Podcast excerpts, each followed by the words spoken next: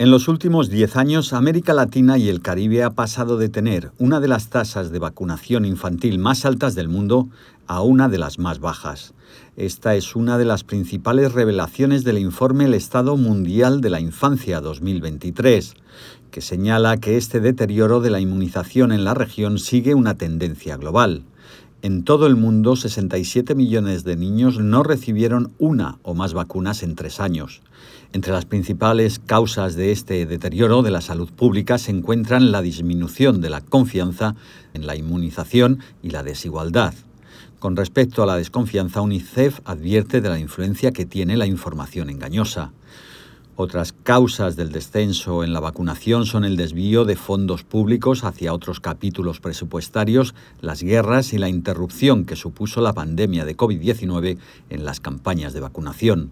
En América Latina, la cobertura de la triple dosis de la vacunación contra la difteria, el tétanos y la tosferina cayó 18 puntos porcentuales, del 93% en 2012 al 75% en 2021. Se trata de la tasa de vacunación de rutina más baja de la región en casi 30 años, lo que sitúa a América Latina y el Caribe por debajo de la media mundial y justo por delante de África Oriental y Meridional.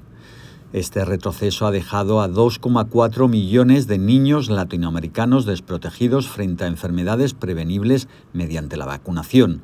Los peor parados son los menores de los hogares más pobres, ya que tienen casi tres veces más probabilidades de no haber sido inmunizados en su vida que aquellos niños que viven en los hogares más ricos.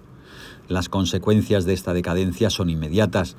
En 2022, por ejemplo, el número de casos de sarampión fue más del doble del año anterior y el número de niños paralizados por la polio aumentó un 16% interanual.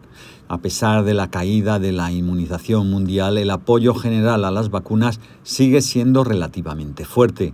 En casi la mitad de los 55 países estudiados por UNICEF, más del 80% de los encuestados consideran que las vacunas son importantes para los niños. Antonio Lafuente, Naciones Unidas, Nueva York.